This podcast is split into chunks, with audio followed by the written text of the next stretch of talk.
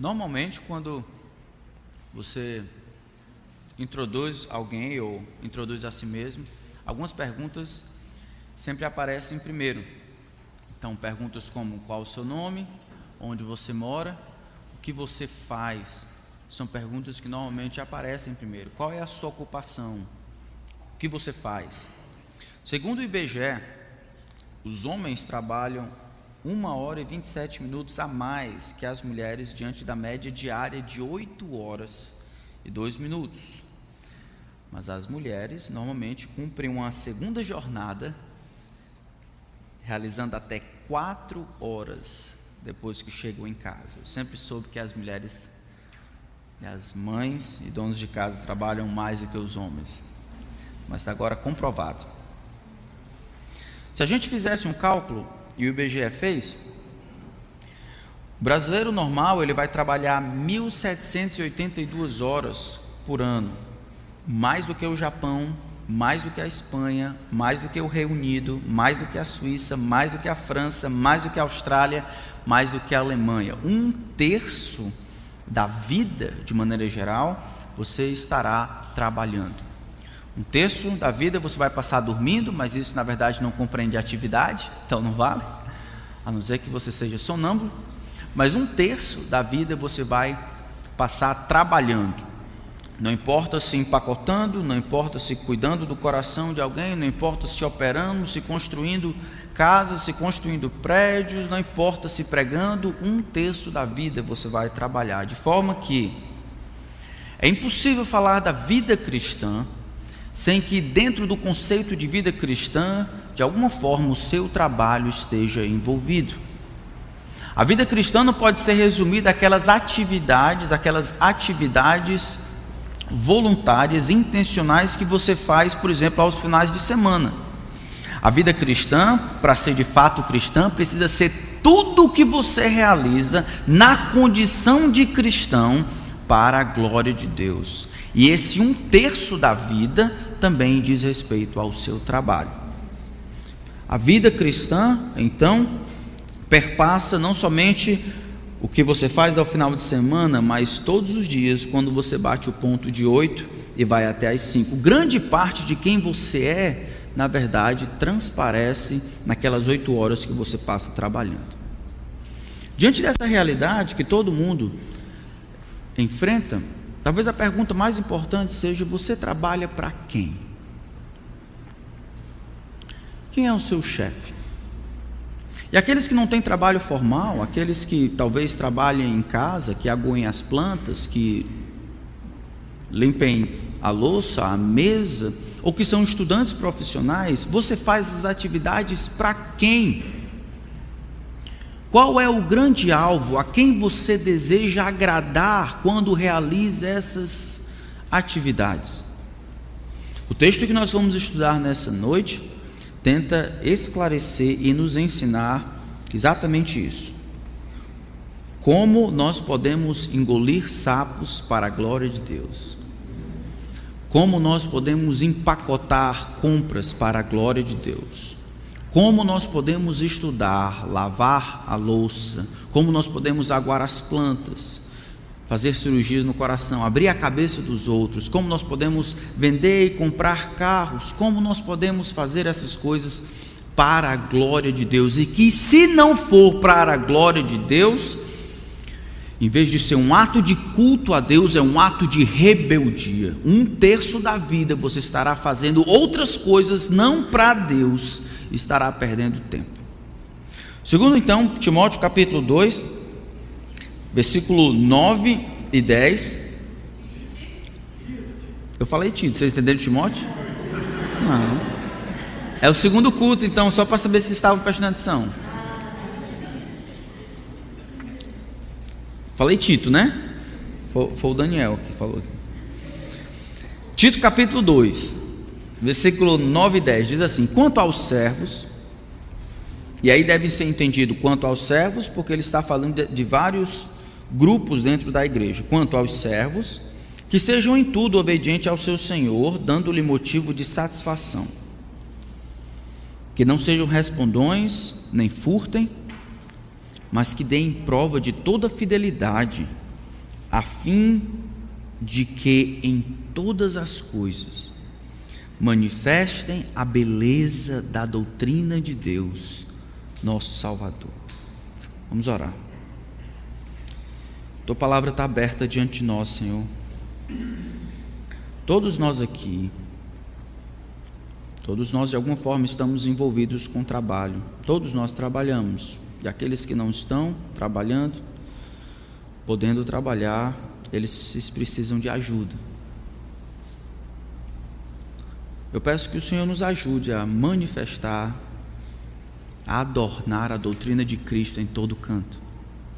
Que o mundo reconheça que nós não damos jeitinho nos nossos trabalhos, que nós somos os melhores nas nossas posições por causa de Jesus.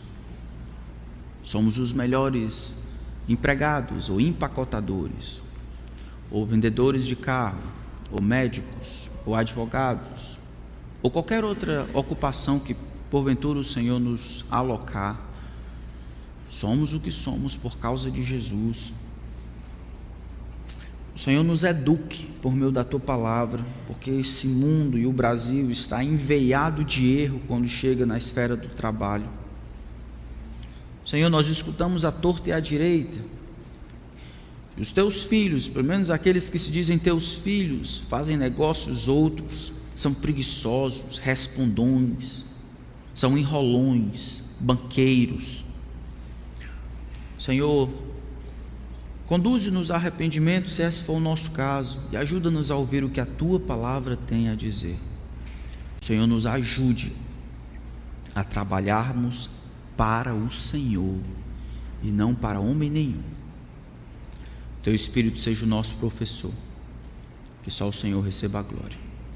Em nome de Cristo. Amém. Paulo então deseja que Tito apresente para o povo verdades em relação a qualidade do trabalho ou como o trabalho deve ser feito e verdades relacionadas ao caráter de quem realiza. Ao fazer essas coisas, é como se Paulo estivesse oferecendo uma farda que vai identificar a quem aquela pessoa serve. Por exemplo, se você estiver passando em qualquer horário do dia e ver alguém de amarelo com uma calça azul e um mochilão do lado azul, você vai identificar aquela pessoa normalmente como um carteiro. Ela trabalha para os correios. É assim, por exemplo, que eles entram pela porta da frente. Eles estão devidamente fardados e isso os autoriza a entrar pela porta da frente. Aqui é do mesmo jeito. Paulo olha para os servos e diz: Olha, essa é a farda de vocês. À medida em que vocês demonstram uma qualidade de trabalho que excede em muito a dos outros, e à medida que vocês demonstram uma qualidade de caráter que excedem muito aos dos outros, isso vai ser a farda de vocês que identifica quem vocês estão servindo, quem de fato é o patrão de vocês. E fazendo dessa maneira, a doutrina, o ensino a respeito de quem Deus é e o que ele faz, que a gente vai ver no próximo domingo, se Deus permitir, vai ser adornada, embelezada, vai ser tornada atrativa. Nós temos uma dificuldade gigantesca no Brasil em compreender o nosso trabalho como parte da nossa atividade e culto a Deus. Certo? No passado, no século 17, aqueles muitos crentes piedosos, eles viam o trabalho como sendo a esfera de ação, uma plataforma clara e oportuna, que segundo a graça e a soberania de Deus, eles haviam recebido, e ali eles deveriam demonstrar a sua fidelidade. Nós Infelizmente, no Brasil simplesmente não vemos assim. O trabalho é muito mais um meio para alcançar determinada coisa do que um fim. Não compreendemos o mandato que recebemos de Deus para trabalhar. Deus fez esse mundo e colocou Adão e Eva no jardim para cuidar dele. Isso vem da criação. Não é à toa que Paulo vai dizer que não quer trabalhar, não, que não coma. Aqui, no entanto, é um pouco além, não somente o trabalho, já deve ter sido abraçado, mas o como e para quem nós trabalhamos. É preciso ser dito no começo aqui, quanto aos servos, que a palavra servo indica não empregado, como eu e você normalmente temos a consciência. Não é aquele camarada que trabalha de 8 às 5, tá certo? E tem a CLT por trás, e tem a azulzinha e tudo, isso aqui não existia. A palavra aqui servo é escravo. Interessante que Paulo nunca ele ratifica a escravatura, tanto no Antigo Testamento quanto no Novo, fala-se de maneiras como os escravos devem ser tratados, e no Novo Testamento, algumas vezes é compreendido que, havendo possibilidade, você pode e deve até procurar a sua liberdade. Mas essa não é a questão. A questão do cristianismo nunca é uma questão social. A questão do cristianismo é que os homens precisam de um relacionamento com Deus e aqui não é diferente. Paulo poderia dizer tudo. Paulo estava naquela cidade quando pregou o evangelho, ele plantou aquela igreja, ele tinha visto as pessoas batendo nas outras, cortando os dedos das outras, fustigando seus escravos, vendendo almas humanas como se fossem propriedades. Paulo viu isso. Agora, quando esses entram na igreja, agora são irmãos em Cristo, Paulo diz aos servos: Olha, a fidelidade de vocês a esse Senhor Jesus Cristo vai ser demonstrada na maneira como você responde às coisas mais atrozes dos seus senhores terrenos. Se isso, no entanto, era verdade para aqueles que são propriedade de outros, o que será para você? Que tem um ministério de trabalho, você acha que a sua vida é difícil como trabalhador? Você acha que de fato o seu supervisor é Baal Zebub? É? Você acha que o seu chefe só falta o chifre para ser o demônio? Qual foi a última vez que você perdeu o dedo? Porque em vez de estar digitando as coisas que tinha que digitar, estava passando o dedo no, no, no Instagram. Qual foi a última vez? Qual foi a última vez que você teve que vender o seu filho para pagar uma conta que você não contraiu? Que você não consegue pagar, melhor dizendo. Qual foi a última vez? Qual foi? Qual foi a última vez que cortaram a sua orelha porque você ouviu uma coisa e acabou botando para fora? Qual foi a última vez que cortaram a sua língua porque você estava falando mal do seu patrão? Qual foi a última vez? Então, se a vida é difícil agora, no contexto de empregador e empregado, naquela época era muito mais difícil. Paulo aqui está falando de algo impossível, a não ser vista pelas lentes da graça de Deus que se manifestou o Salvador a todos os homens. Paulo poderia ter dito: Ei, foge! Ou, oh, rapaz, faz um pé de meia e compra a tua liberdade.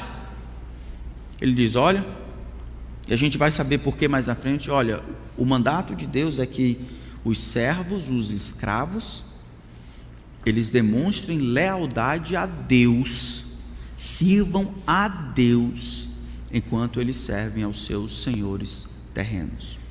E aqui, mais uma vez, Jesus Cristo ele entra no meio da história. Meus irmãos, o que a gente vai fazer aqui, o que a gente vai estudar, não é uma mais uma lei religiosa. Na verdade, é nada mais do que o desenrolar do plano de Deus para a sua e para a minha vida. É Jesus dizendo: Ei, eu quero fazer parte de toda a esfera da tua vida. Eu quero ver, eu quero ver você glorificando a mim, mostrando os impactos da minha presença no seu casamento. Eu quero ver aqui no seu trabalho. Eu quero ver aqui no, como você educa os filhos. Eu quero ver como você estuda aquilo, como você faz isso, como você pensa isso, como você projeta isso. Eu quero ser o centro de tudo o que você faz, porque só comigo no centro é que as coisas vão dar certo e que você de fato vai me glorificar. Então a pergunta: quem é o seu patrão? Você trabalha para quem? Se você trabalhar para a sua família, se trabalhar só para providenciar o pão, se trabalhar só para o governo, se trabalhar para o seu supervisor, se trabalhar para o João, o Zé, você vai acabar se frustrando. Por isso que 72% dos brasileiros têm frustração no trabalho.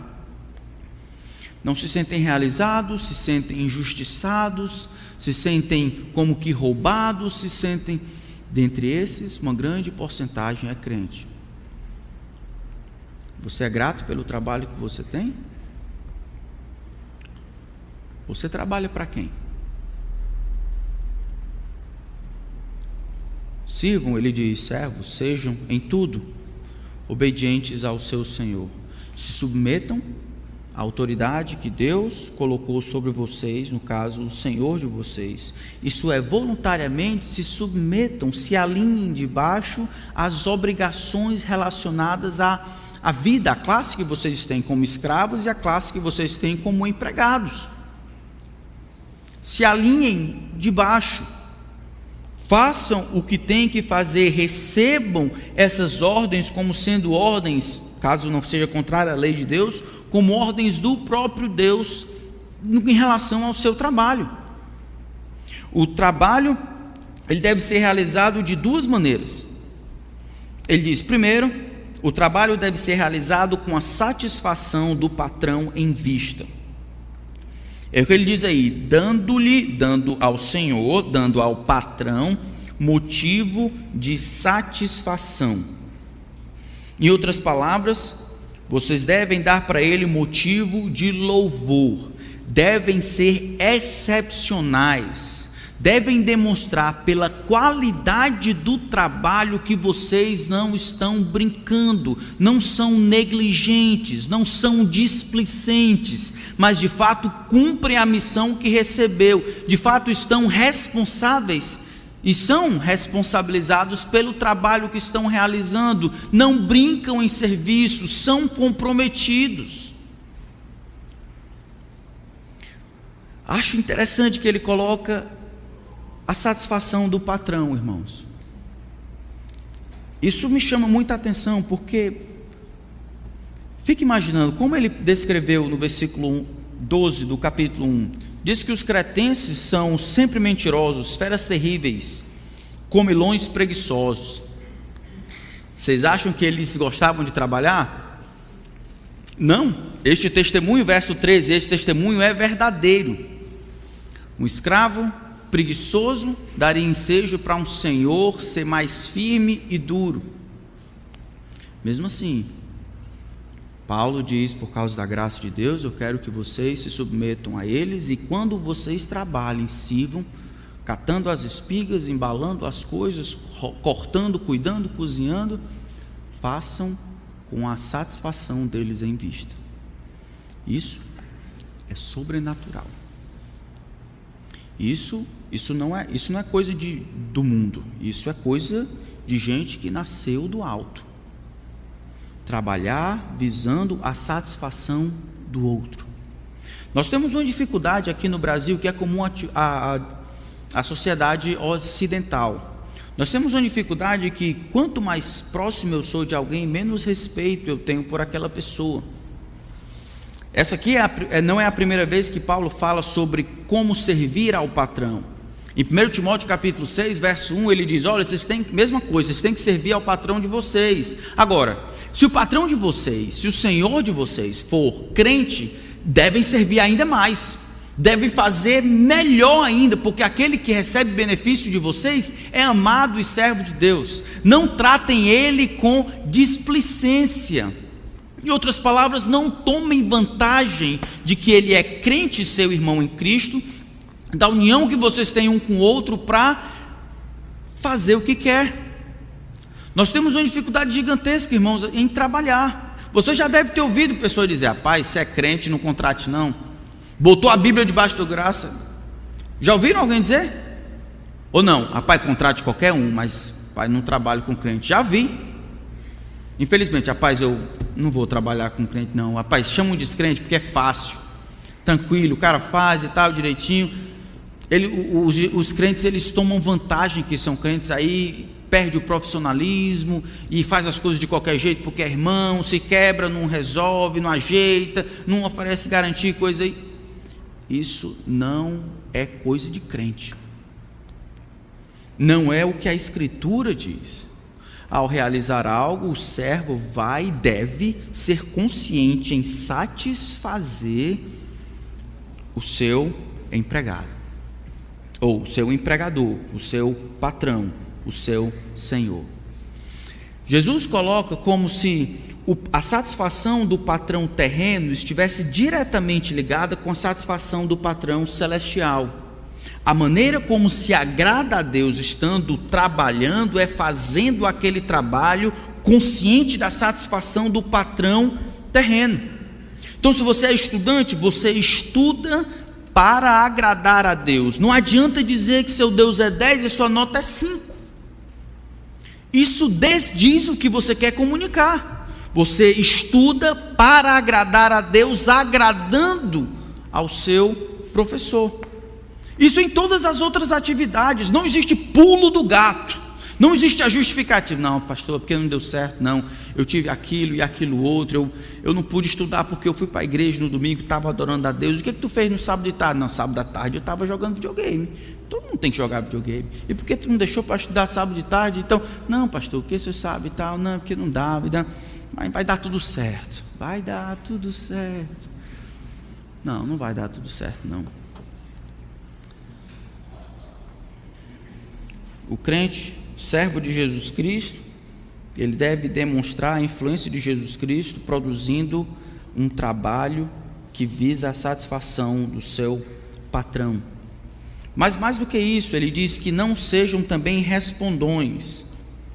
Isso é, que eles não sejam inquiridores desrespeitosos, que eles não sejam argumentativos, que eles, eles não deveriam ser mal criados, mal educados falando mal contra alguém de maneira espontânea, deveriam ser comedidos, restringir o que acham, não deveriam ser explosivos, argumentando, sempre tendo algo a dizer, uma segunda opinião, um plano B, aquilo seria melhor, a razão de ser mais justo, isso, aquilo outro, deveriam obedecer, fazer o que deve ser feito mais do que tentar ser convencido do que ele acha melhor para então fazer.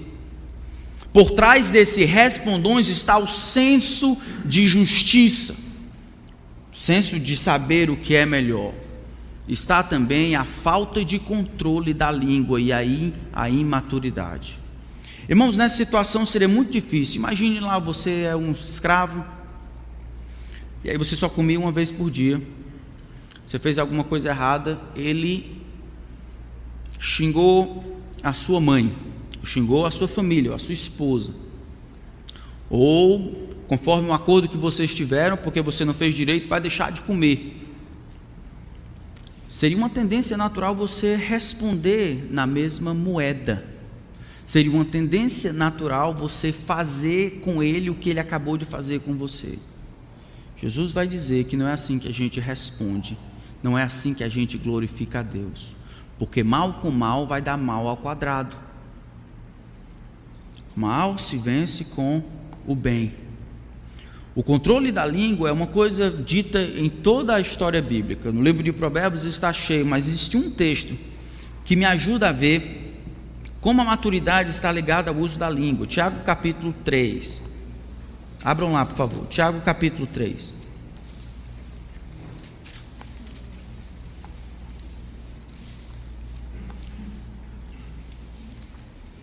Tiago capítulo 3, verso 1 e 2. Meus irmãos, verso 1: Não sejam muitos de vocês mestres, sabendo que seremos julgados com maior rigor. Porque todos tropeçamos em muitas coisas. Se alguém não tropeça no falar, é um indivíduo perfeito, é um indivíduo maduro, capaz de refrear também todo o corpo. Como é que você normalmente mede a maturidade de alguém? Se ele foi para o seminário? Se ele mantém os filhos sob controle? O quanto de informação bíblica ele tem? Se ele se veste direitinho? Se ele tem cara de piedoso? Se ele anda triste, amarelo? Como é que você, como é que você determina que alguém é maduro? Rapaz, aquele fulano ali, ó, é aquela irmã madura. Aqui, uma das maneiras de identificar alguém maduro é se ele controlar a língua. Não é isso que está escrito? Se alguém não tropeça no falar, se alguém tem a língua comedida, sob controle, debaixo da autoridade de Deus, o Espírito e Sua palavra, se alguém não é um respondão no trabalho, mas mantém a língua sob controle, não um caluniador, um murmurador, esse demonstra maturidade, ele é perfeito e é capaz de controlar também o próprio corpo. É, se você quer saber se você é maduro diante de Deus, é só perguntar para sua esposa ou para quem está do lado de você se você reclama dos seus patrões. Você reclama do seu trabalho. Se você reclama das coisas que Deus lhe deu. Esse responder aqui é em sinal de agressividade é argumentar, é reclamar. Reclamar indica para Deus duas coisas. Primeiro, reclamar do trabalho e do patrão que Deus lhe deu é reclamar da sabedoria de Deus que projetou você para estar tá lá. Você poderia ter outra coisa, mas não tem. Poderia ser outra, ter outra profissão, mas não tem. Por enquanto é que você tem aquela que Deus lhe deu, e essa que Deus lhe deu é aquela que você tem que glorificar a Deus com a boca fechada. Reclamar daquilo que Deus lhe deu, ó oh, Senhor. Né, alguns, alguns reclamam a mulher que tu me deste, mudando aqui. O que é isso? Foi o que Adão fez? Não, Senhor, não foi, não foi a mulher. E outras palavras, Senhor, a culpa é tua. Foi me dessa mulher. Se tivesse me dado outro, seria sido diferente. Senhor, sabe por que eu não, eu não te glorifico? É por causa do trabalho que eu tenho. O Senhor não sabe. Meu, meu supervisor, ele é o Beuzebu. Perseguidor lá. Aquele homem enviado, com certeza, dos infernos para me atormentar. Rapaz, você não conhece a minha professora, não conhece a minha coordenadora, não conhece a minha gerente. Se o senhor conhecer, ah, o senhor. Se Deus colocou você no inferno, é porque Ele quer que demônio seja salvo. Aceite isso. Aceite isso. Porque Ele poderia fazer diferente, não poderia? Ele é o grande Deus, o sábio Deus, Ele ama você, colocou você lá, permitiu que você estivesse lá para quê? Para que lá você o glorificasse, com a boca fechada.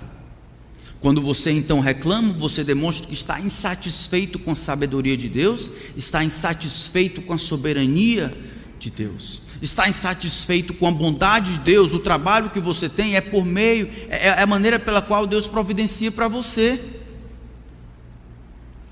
é a maneira como você vai glorificar a Deus, é a plataforma que Deus lhe deu para mostrar a doutrina de Deus, o nosso Salvador. Perder lá é perdendo um terço da vida. Veja agora que a vida cristã é muito mais do que as coisas que a gente faz no final da semana. A vida cristã, então, agora é aquela batalha onde o culto, embora se encerre, a adoração continua. E eu vivo para Deus ou para mim mesmo. E eu trabalho para Deus ou para o meu patrão humano. Eu vendo, eu embalo, eu compro, eu para Deus ou para mim e a minha família. E não é suficiente. Então, quanto ao trabalho, voltando para o nosso texto, trabalho deve ser realizado com excelência, com a satisfação do patrão em vista e, sem ser reclamões. Colossenses capítulo 3, no verso 22, ele continua. Colossenses 3, esse é um texto. Colossenses 3, verso 22 e 25. Olha que texto interessante, ele fala também aos escravos. Servos, obedeçam em tudo a seus senhores aqui na terra. Veja a associação. Não servindo apenas quando estão sendo vigiados, visando somente agradar pessoas, mas com sinceridade de coração, temendo ao Senhor.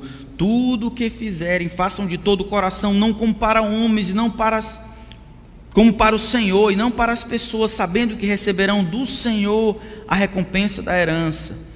É a Cristo, Senhor, que vocês estão servindo. É a Cristo vocês vendem e compram, empacotam as coisas e constroem prédios. Fazem os sistemas, dão aula, estudam, lavam a louça, aguam as plantas. O Senhor pode ser reconhecido em todo lugar, em todo canto, e pode receber a glória. Ele diz: Olha, o Senhor vai recompensar vocês. Dez não é só passar. Tirar dez na prova tem muito mais do que só passar e ter um bom ira. Dez, o esforço dedicado tem a ver com a glória de Deus. Fazer um bom trabalho, cortar um bom cabelo, vender um bom negócio, tudo isso tem a ver com a glória de Deus. Deus envolvido em toda e qualquer atividade. Quanto ao seu trabalho, irmãos, então o trabalho, o como do seu trabalho precisa ser com a satisfação do seu patrão terreno em vista. Tem que ser com a boca fechada, com sabedoria, ou aceitando a soberania e a sabedoria de, e a sabedoria de Deus conforme ela está, e nisso glorificando a Deus. Mas tem mais. E aí ele diz no final do versículo, ou no começo do versículo 10 de Tito 2, como deveria ser o caráter desse trabalhador. Vimos sobre o trabalho, como o trabalho deve ser feito, e agora vemos o caráter deste trabalhador. Ele começa dizendo: não furtem. A palavra furtar aqui fala de pequenos furtos, descuidos. Fala de tomar vantagem da possível sinceridade do patrão e da confiança do patrão para tirar pequenas vantagens. Mas aí você vai dizer, pastor, a gente é crente aqui, pastor, esse negócio ninguém rouba não. Não roubamos mesmo? Não usamos de motivos outros da amizade com o nosso patrão para tirar um pouco mais de folga, demorar um pouco mais no banheiro, ter um almoço um pouco mais longo, ou ganhar determinada promoção, ou um aumento, ou determinadas coisas. Não utilizamos da influência que temos sobre os outros para ganhar essas coisas. Não utilizamos, às vezes, da confiança dos outros para, em vez de estar tá trabalhando, estar tá olhando o WhatsApp ou olhando Facebook. Vocês sabem que o Facebook tem mais acessos de 8 às 5 do que qualquer outro horário do dia? No horário em que as pessoas deveriam de fato estar trabalhando. Muito cuidado, irmãos, quando a gente compreende essas coisas, vê que é muito comum esse se ou furtar ou tirar vantagem sobre os outros, nem mais deem prova de toda a fidelidade. Nem furtem, mas pelo contrário, deem prova de toda fidelidade. Isso é, faça, tenha certeza de que eles confiam em você. Aliado com Colossenses é na presença ou na ausência, com os olhos dele ou sem os olhos dele, que vocês servem, são dignos de respeito. Por trás desse mandamento está o mandamento de Deus, que vai fazer com que estes escravos aqui, tendo apanhado, tendo sido injustiçado, tendo sido vendido, não tendo nada que ganhar com o trabalho que tem feito, não devolvam na mesma moeda.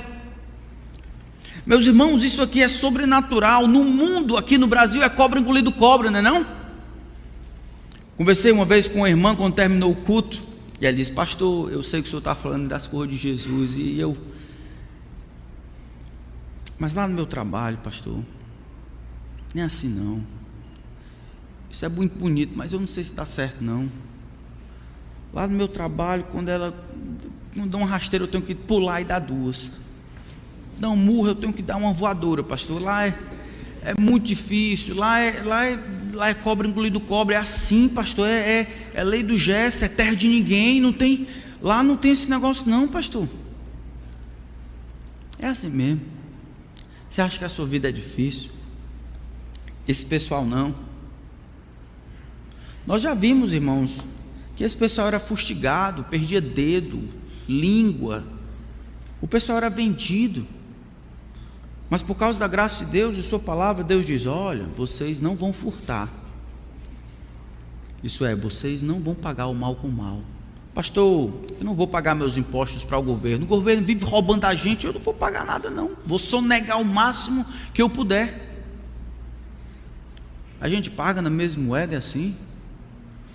Quer dizer que o patrão é injusto, é injusto com você e você vai ser injusto? Quer dizer que o governo rouba você e você rouba de volta? Quer dizer que o pessoal mente para você e você mente? O pessoal tira vantagem sobre as coisas, você faz o mesmo? É isso? Você é igual a eles? Seu Senhor é igual ao deles? É isso?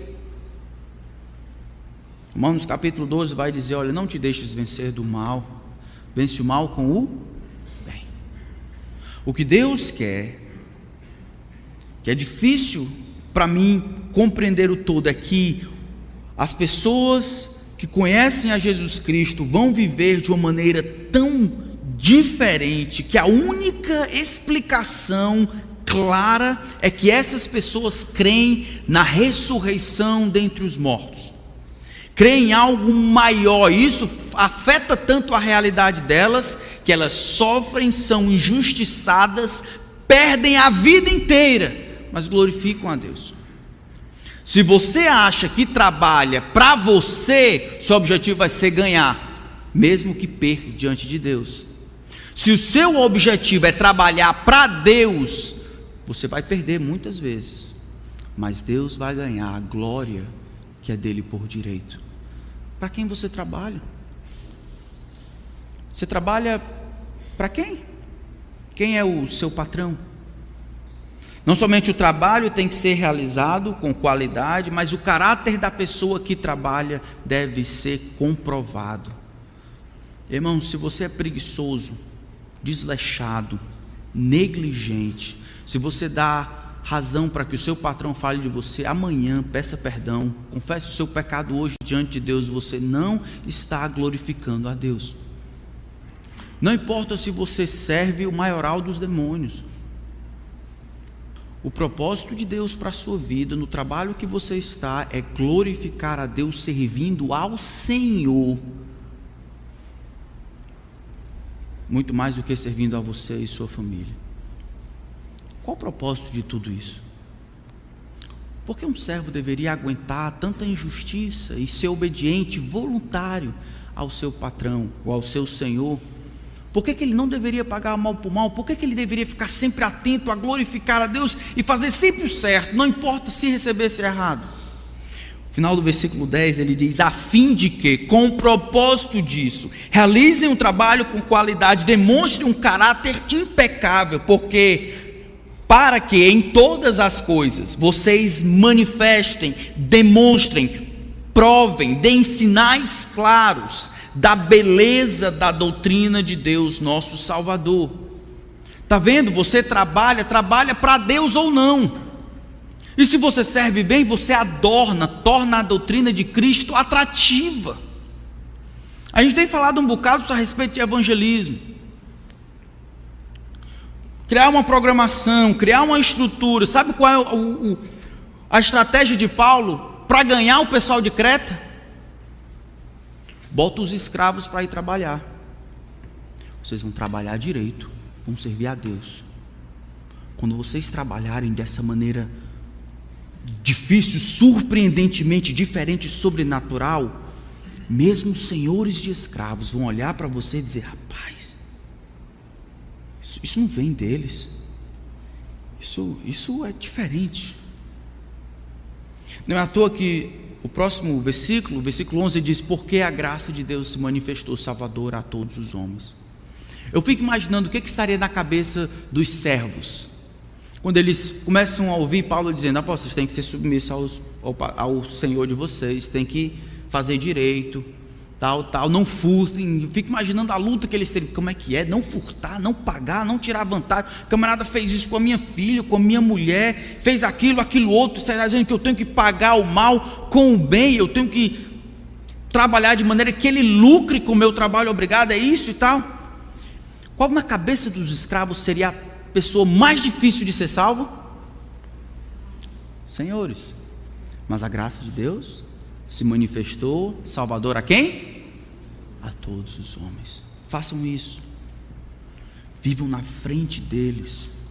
Vivam de tal maneira que a beleza da doutrina de Cristo, o ensino que a graça se manifestou salvadora vai ser clara para eles. Meu irmão, eu quero que você vá amanhã trabalhe, esse é o plano de Deus. Deixem que as pessoas fustiguem você que elas injusticem vocês, que elas façam coisas ruins, que elas provoquem, insultem vocês. E a maneira como vocês respondem a isso vai fazer toda a diferença. O propósito, de, o plano de Deus para o evangelismo é que a gente vive nesse mundo. Um terço da semana você vai estar no seu campo missionário. E a maneira como você reage e vive lá é que vai, Deus vai usar para salvar as pessoas. Dificilmente descrentes vêm para a igreja no domingo. Mas a igreja vai atrás dos descrentes durante a semana. Esse é o melhor modelo em que nós estamos vivendo para Deus em todo o tempo. Que você está trabalhando para Deus aonde você está e que o povo está vendo como você responde ao seu Salvador. A graça de Deus, ela se manifestou Salvador a todos os homens, ela começou com você.